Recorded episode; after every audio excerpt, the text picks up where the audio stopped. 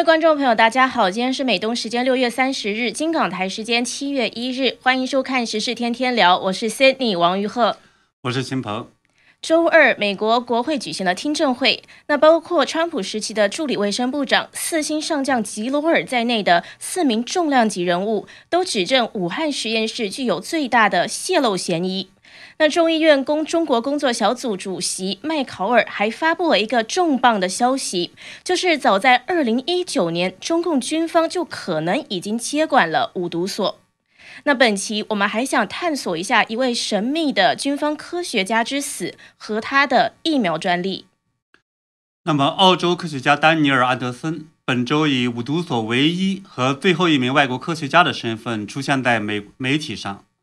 他称他所认识的人没有人感染，这让中共方面欣喜若狂，开始对美国进行反扑。不过，最新的调查显示，他所在的研究所接受了中共背景的捐赠，高达数百万美元。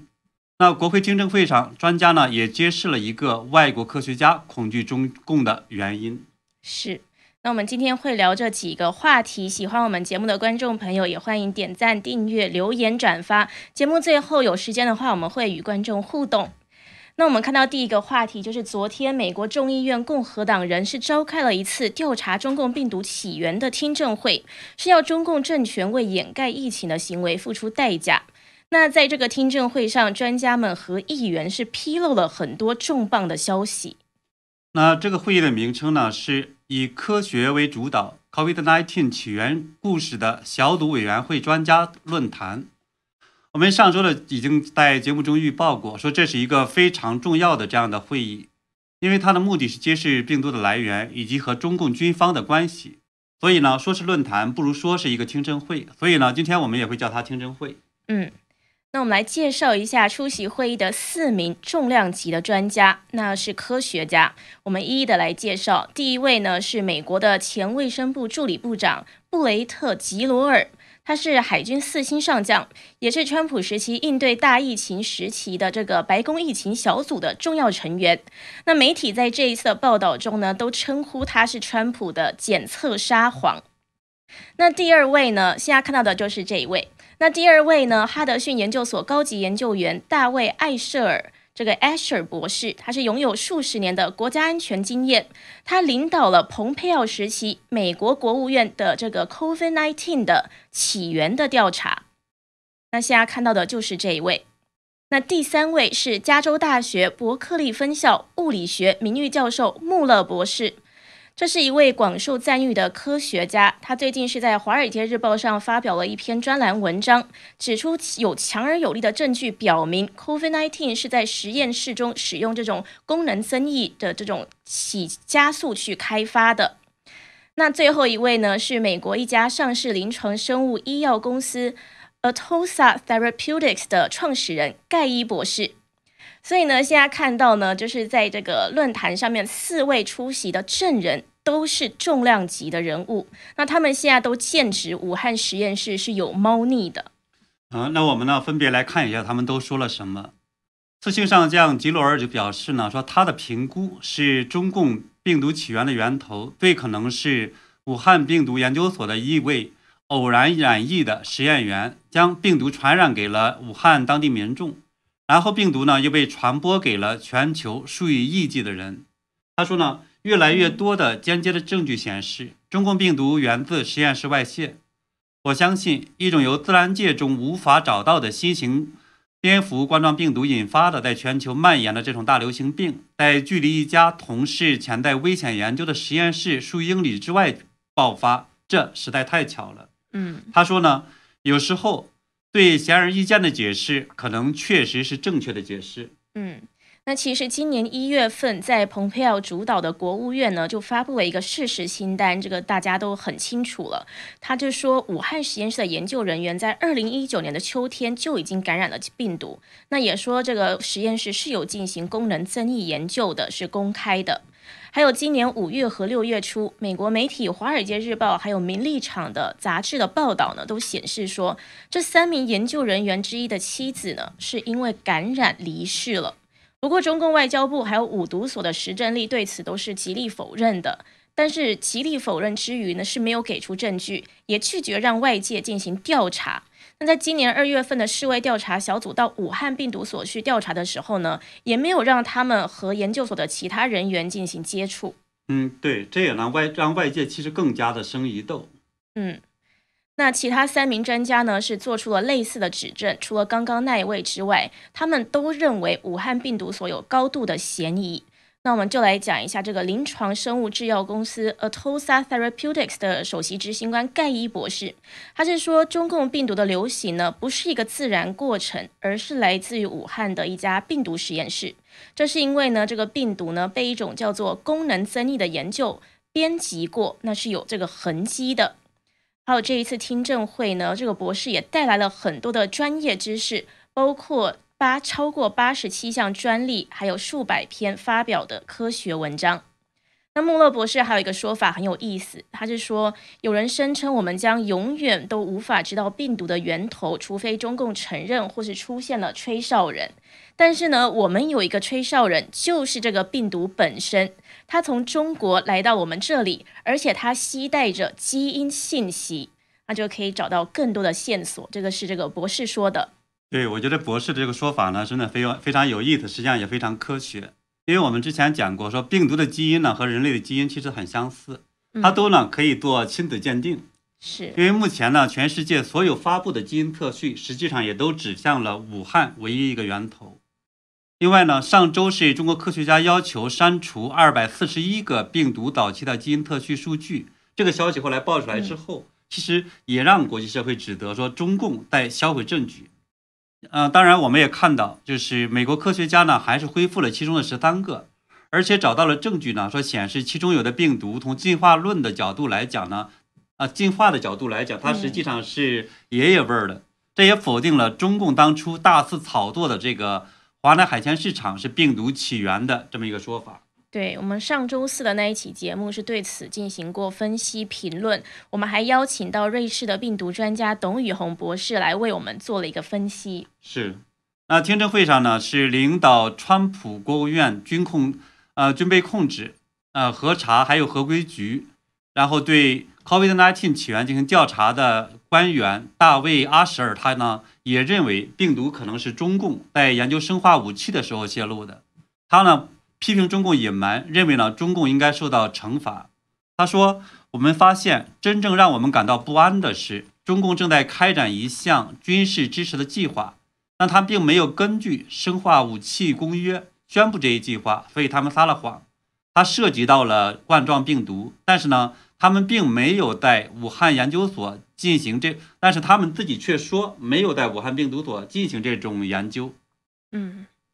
所以最新的新证据呢，也是显示了中共军方很早就在研究病毒，然后制造生化武器。那武汉病毒所就是军方最重要的一个研发基地。因为我们看到在这一次听证会上，中国工作小组主席，还有就是他也是众议院的外委会的共和党首席议员麦考尔。他却揭露了一个很重磅的消息。他说，根据他的委员会收到的新证词显示，说中共军方不是像外界认为的，是在二零二零年接管武汉实验室的，而是在二零一九年。那他说这个是他的委员会收到的新证词，所以这个消息是新的。他说呢，而且呢，中共军方在二零一七年就已经与这个实验室有密切接触了。那他就表示，他说这暗示了在世界都还不知道 COVID-19 的时候，中共就已经担心实验室发生了一些事，不然何必让军队去接管呢？嗯，对，这个消息确实很惊人，因为外界呢一直认为，就是是二零二零年的一月底的时候，是少将陈威开始接管五毒所的。可是呢，我们现在看出来的消息呢，是麦考尔把这个消息大大提高到了这个二零一九年。而且呢，军接管它其实不同意合作。虽然呢，就是军方和这个五毒所是在二零一七年就开始去合作了，但是接管正常应该是出了这种大事才会有接管。所以呢，这里边其实可能够看出来，很可能在二零一九年的时候，五毒所就出了大问题了。嗯。那么呢，当然我们也没有看到迈克尔呢，他们又并没有详细的解释说当时呢是呃发生了什么，或者他根据什么样的消息或者消息的这种。具体的怎么去解释的？但是呢，我们呃让我想起来，反正二零二二零一九年十月份的时候，那么武汉病毒所确实发生过一个很诡异的事。嗯嗯，那是在去年的五月九号，就是美国国家广播公司是 NBC News，他就引述三位知情人士的消息说，手机定位数据的分析显示，武汉病毒研究所是在二零一九年十月期间曾短暂的关闭过。嗯。这是是当时位于伦敦的 NBC 新闻核查组，他们引述了一份报告，说从二零一九年的十月七日到十月二十四日，武汉病毒研究所的高安全区域附近都没有手机活动，而且有可能在十月六日到十月十一日之间发生了某个危险事件。那这个报告还说，手机数据分析表示，大流行病比最初报告的时间还要早。而且呢，这种武汉病毒研究所泄露冠状病毒的这一种理论呢，他们是比较支持的。嗯，对，先呃这这两天我们其实也看到呢，是英国的一个大学也呃研究出来说呢，可能爆发的时间可能也是在二零一九年的十月到十一月这期间，所以呢，看起来各方面的证据是越来越指向是在更早的时间，这个病毒已经泄露了。嗯。那在这个论坛、这个听证会上，议员麦考尔他还是有进一步说更多消息。他就说，他认为武汉海鲜市场的病毒不是最初的爆发点，因为在海鲜市场疫情爆发的前十天就已经出现确诊病例了。那这个确诊病例和海鲜市场是毫无关联的。他说呢，这个只是中共转移注意力的手法而已。其实所有证据都指向实验室，那就等于说海鲜市场就是一个幌子而已。嗯，对。那麦考尔还表示说，最一开始疫情的迹象呢，都是集中在旧的武汉实验室安全二级设施附近。那他还举例，他说，在二零一九年九月十二日的时候，五毒所突然从网上撤掉了他们的病毒数据库。那他就提了一个问题，他说，那大家得去想想，为什么？为什么他们要从网上撤掉？因为一旦撤掉，城市里的医院就没有办法把病人的样本跟实验室的病毒做一个比对了。那如果中共是想要隐瞒五毒所正在研究的病毒外泄了的这个事实的话，他们就的确是会试图消去所有 COVID-19 与五毒所的关联。所以现在迈考尔就提出了这样子的疑问。对，现在呢，确实我们看到是疑点重重，而且呢，我们也知道是在二零一九年的九月份，那么。武汉的军运会之前，那么也有一场非常神秘的，就是预防新冠病毒的这种演习。这个其实也让人联浮想联翩。对，这个我们之前的节目中有提过。嗯，那麦考尔是说，众议院外委会的共和党议员们会在七月，就是马上要到来，更新一个关于病毒起源的报告，所以到时候应该还会有更多的消息出来。那当然，这一次迈克尔提供的这一些信息，就是武汉实验室和中共军方的联系，这也让我们联想到之前澳大利亚人报它是有披露出一个消息，就是一位曾经与石正丽团队进行密切合作的中共军事科学家周玉森，早在二零二零年的二月就已经申请了 COVID-19 的疫苗专利。那这个就表明说，在疫情大流行刚开始的时候。他的团队就已经研发好疫苗了，那这是事前都已经准备好了的意思。而且更诡异的是，这一位科学家他在申请专利三个月之后，这二零二零年的五月，他就被中共军方这个呢，他就神秘死亡了。那这个因为他是这个被中共军方尊崇的一个科学家嘛，那他死亡前是没有任何的异常症状的。那他死讯呢是到两个月后，就是二零二零年的七月才公布出来。对，那么呢，我们刚才也看到呢，就是呃，当时的周玉森实际上是申报过一个专利，他是在二零二零年的二月二十四号申报的，这个时间也非常早。而这个周玉森本人呢，和石正丽的合作也非常紧密，这也实际上让外界是认为中共军方卷入了武汉病毒所这样的一个重要的一个原因。当然，之前呢，更多的证据也显示说，军方很早的就和呃病毒所在进行合作。包括呢，我们看到他们在一起去搜集各种的病毒，还有呢做功能性的增功能增益的研究，嗯，获得呃增强的更强的这种传播力，还有是对云南矿洞所发现的这个八个新的病毒呢秘而不宣。这些行为其实只能用一种理由来去解释，就是他们在研发新的生化武器。嗯，当然，那从这个周玉森所代表的这个军呃军方的叫军事医学科学院，他们所做的这样一个专利申报上看呢，那么的这个时间是在二零二零年的二月二十四号，而那个时候是刚刚是呃武汉封城不久，所以这样的一个时间要完成疫苗的研发，应该说也是非常惊人的，因为我们大家都知道说，呃，医药啊、疫苗啊，它实际上研发都需要很长时间。嗯，是，嗯，所以呢，之前的，但是我之前我也看到有一个解释，或者替他们辩解说，嗯。呃，很可能周玉芬只是完成了一部分的细胞实验，所以他就忙匆匆忙忙的申请了这种呃专利。但是呢，我们看到，我后来想到呢，说是在二月二十六号的时候，那么中共的军方的少将陈威，他的疫苗就下线了，所以呢，那么从联系到和周玉呃那呃周玉森，嗯。二月二十四号，这个呢，我得出来的结论呢，应该是说，他周玉森应该也是同期完成了这种疫苗的研发，而不是说简简单单的只完成了一个很小的部分或者细胞。所以呢，我觉得嗯这个实际上也是非常重要的一个消息，证明呢这里边有很多的诡异。是，嗯，当然我们呢也先来看一下，就是关于陈薇的这个视频。嗯重组新冠疫苗，在二月二十六号，我们第一批疫苗在生产线上下线了，也就我们有了正式的这个疫苗。那一天正好是我的生日，我的上级、我的院长、我们的政委都给我发来了生日的祝福。我当时回答就八个字：除了胜利，别无选择。三月十六号，我们的重组新冠疫苗获批临床，在当天晚上接种了第一个志愿者，这全世界最早完成志愿者接种的。所以我们看到他是自己揭露了，他在就是很早的时候就已经把疫苗给研发好了，那这个时间点是非常的惊人。所以，澳洲的一个科学家比卓夫斯基呢，他就跟《澳洲人报》说：“说这么快研发出疫苗是前所未见的，让人怀疑这个工作呢，可能是很早就开始行动了。”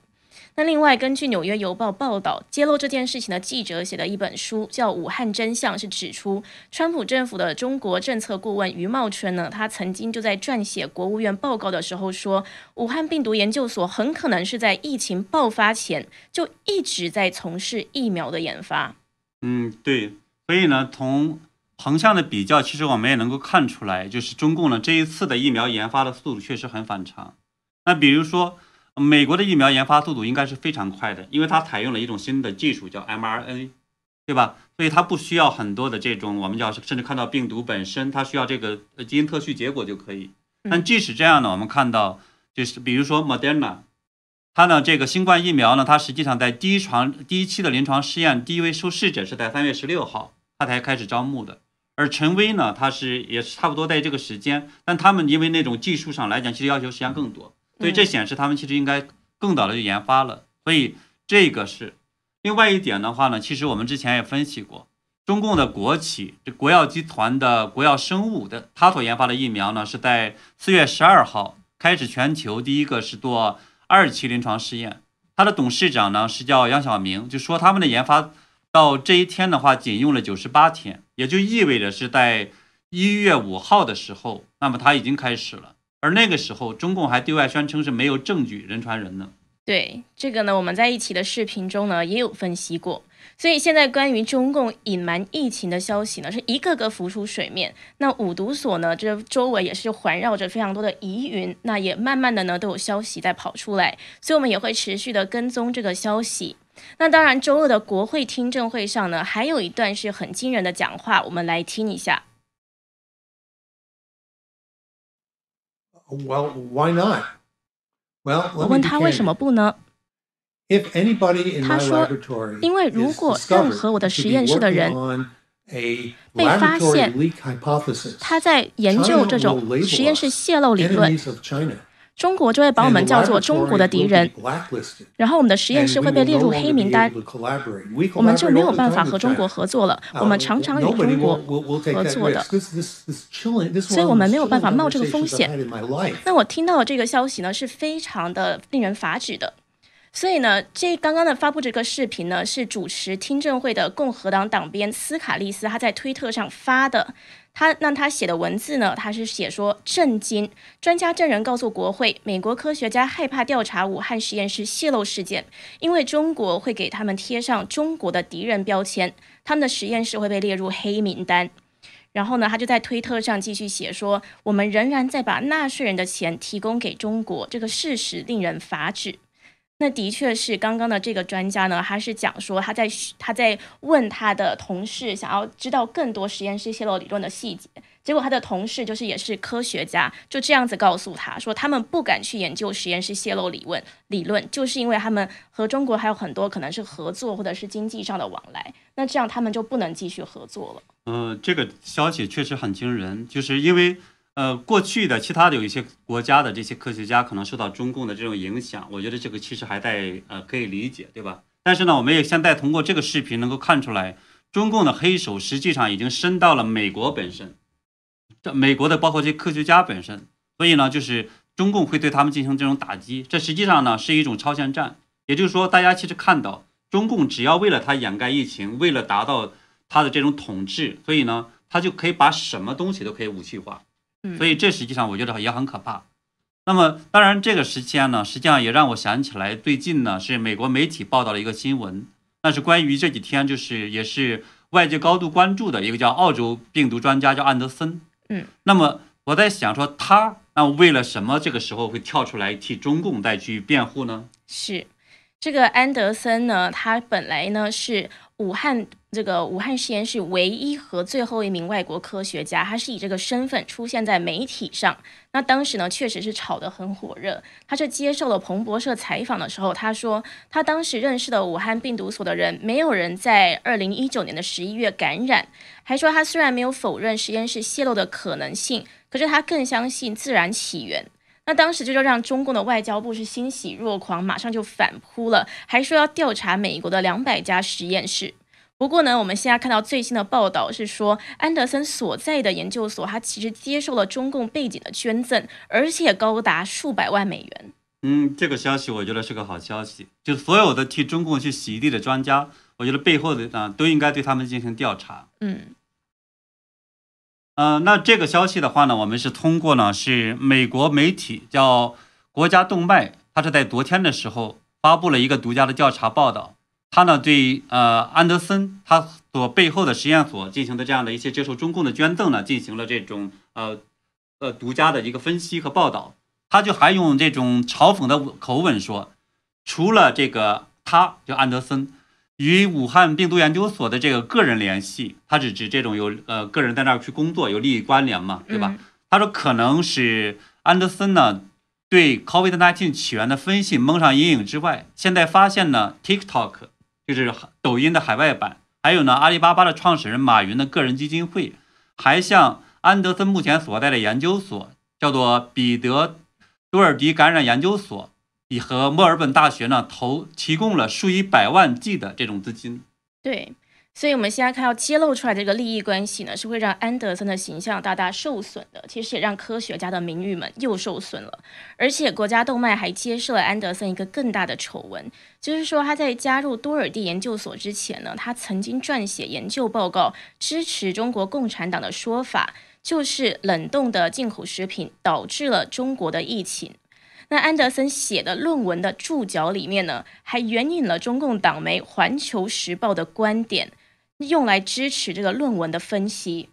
哦，这个有点太让人大跌眼镜了。因为我们知道科学家呢，就是你要去做一个论述，他必须引用别的这种科学方面的一个记载，你死活也不可能去引用一个中共党媒《环球时报》这么一个某一个这种新闻性的报道，然后去作为证据。所以我觉得这个也是蛮可怕的一件事情。而且呢，我们也知道是在去年八月的时候，世界卫生组织就公开的表示。没有证据显示冠状病毒会通过食品或者是包装传播，并敦促人们呢不要害怕病毒进入食物链。嗯，所以这确实就不得不让人怀疑，他到底是在就是做严谨的科学呢，还是因为拿了钱就利用自己的科学家身份帮助中共的喉舌宣传背书？不过，秦鹏的确是过去的一年多，就有很多的中外科学家是让人们大跌眼镜，就认为他们是直接或是间接的帮助中共充当了掩盖疫情的帮凶。在你看来，是什么原因造成了这一些现象出现？嗯，我觉得“利益”两个字其实就足以解释这种现象了。这个当然是有多方面的这种含义。一个层面呢，那我们知道说是很多科学家和中共有直接或间接的利益关系，甚至呢直接参与了他们的项目。比如说生态健康联盟的主席，也就是呃这一次呢世界卫生组织调查病毒来源的一个专家叫达达萨克，还有呢那些研参与了这个病毒功能增益研究的一些科学家，或者是像《柳叶刀》。呃，杂志主编霍顿这样的一些专家，因为他们也是发表了就是关于替中共洗地的这种文章，背后有什么交易？所以我觉得这是值得去进一步挖出来。嗯，所以一旦呢说中共被定罪呢，他们因为这种长期的这种呃很深的利益关系，他们也会受到牵连。嗯，所以这种人肯定要替中共去撇清责任。是。那么第二个层面呢，就是很多科学家他有利益的这种关系，就看在钱的面子上帮助中共去做事儿。所以呢，这些人可能也看不起中共，但是呢，也可能认为中共很坏。但是呢，他就是为了钱，他愿意去干这些事情。那第三个层面呢，我觉得就像呃斯卡利斯，呃所发布的视频里面说的那样子，就是有些人呢是害怕中共对他们进行打击报复，所以不敢出来做呃作证或者做更多的研究，或者做出来说一些这种基于科学的这样的一些话。当然，更深的，我们还讲了说，美国在前一段时间其实还有一个左派的对病毒的这样疫情，他认为说，只要川普说的，坚决的不能这种支持。所以我觉得这里边其实也可能有这方面原因。嗯，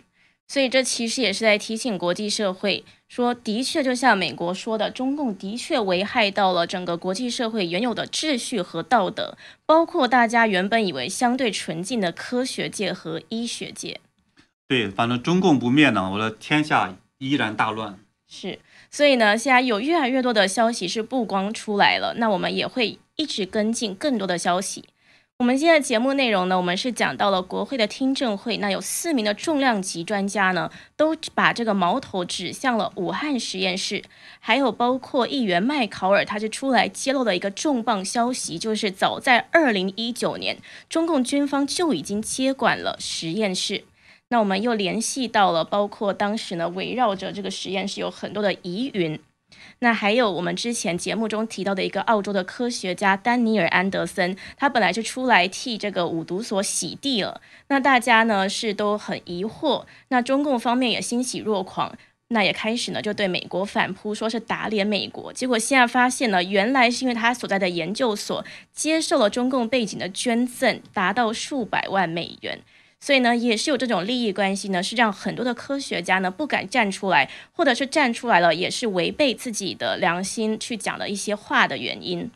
这是我们今天节目中给的一些分析，还有跟进的实事。那也是一样来和观众互动一下。